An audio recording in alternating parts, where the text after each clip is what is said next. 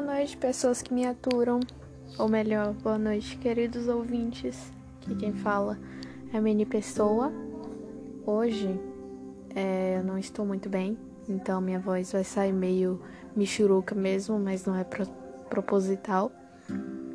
É, vai sair meio embolada também, porque eu tô com machucado na boca. O nome do texto é Siga o Roteiro. Ela desce para jantar Dá boa noite para a família, senta-se à mesa, conta sobre o seu dia para eles, ri em alguns momentos. O pai elogia o cabelo. A mãe pergunta se ela precisa de ajuda em algo da escola. Responde que não. Mãe, a comida está maravilhosa hoje. Obrigada, filha. Ela termina, pede licença e sobe pro quarto. Fecha a porta. Lá, senta na cama, vê que tem mensagem no celular. É seu namorado perguntando se ela está bem. Manda emoji de coração. Sim, estou. E você? Conversa normal, como todos os dias. Coloca o celular embaixo do travesseiro e começa a derramar algumas lágrimas. Logo, seus olhos estarão vermelhos.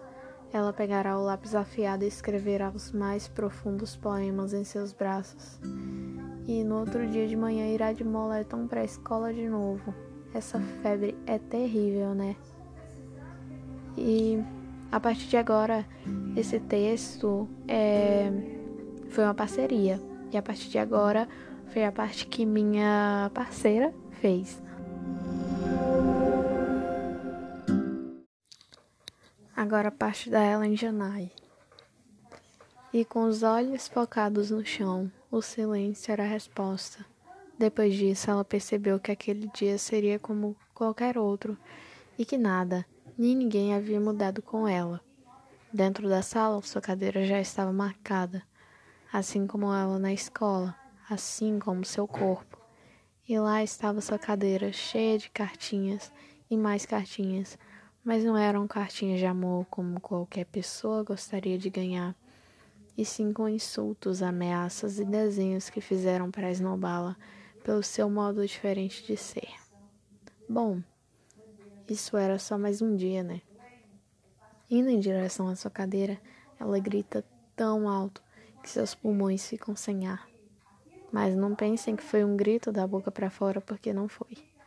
O grito veio do interior da alma, e só quem olhava para dentro de seus olhos conseguia ouvir seus gritos. Ela pegou todos os cartões, sem deixar nenhuma lágrima cair. Talvez na primeira vez que aconteceu, mas quando havia virado rotina, ela apenas agia naturalmente, curvando a cabeça para baixo. Acabou o dia na escola. Em casa, tudo normal, como se fosse um dia qualquer. Ela só precisou rir para eles e tudo pareceu bem. Na ida para o quarto, se lembrou da rotina. Lembrou-se também das cartinhas e pegou Pegando-as para ler, percebeu que essa em especial tinha superado todas as outras frases, como você deve morrer, você é uma aberração, se mata que vai ser melhor para todos. Doeu. Ela leu todas, já sabia que o que todos pensavam dela. Agora seu poema tinha que ser escrito e seus braços já não eram suficientes para o seu poema. Talvez suas pernas agora fizessem parte dessa nova fase.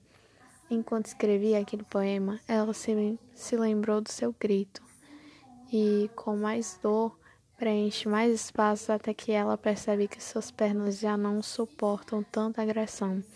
E desse poema escorre sangue em quantidades exageradas. No mês seguinte, Maria, Lúcia, Vanessa ou qualquer outro nome que você queira dar deixou flores e um bilhete em cima da cama ao acordar. Suas chaves na mesa da cozinha. Puxou a porta, ouviu o clique e foi caminhando até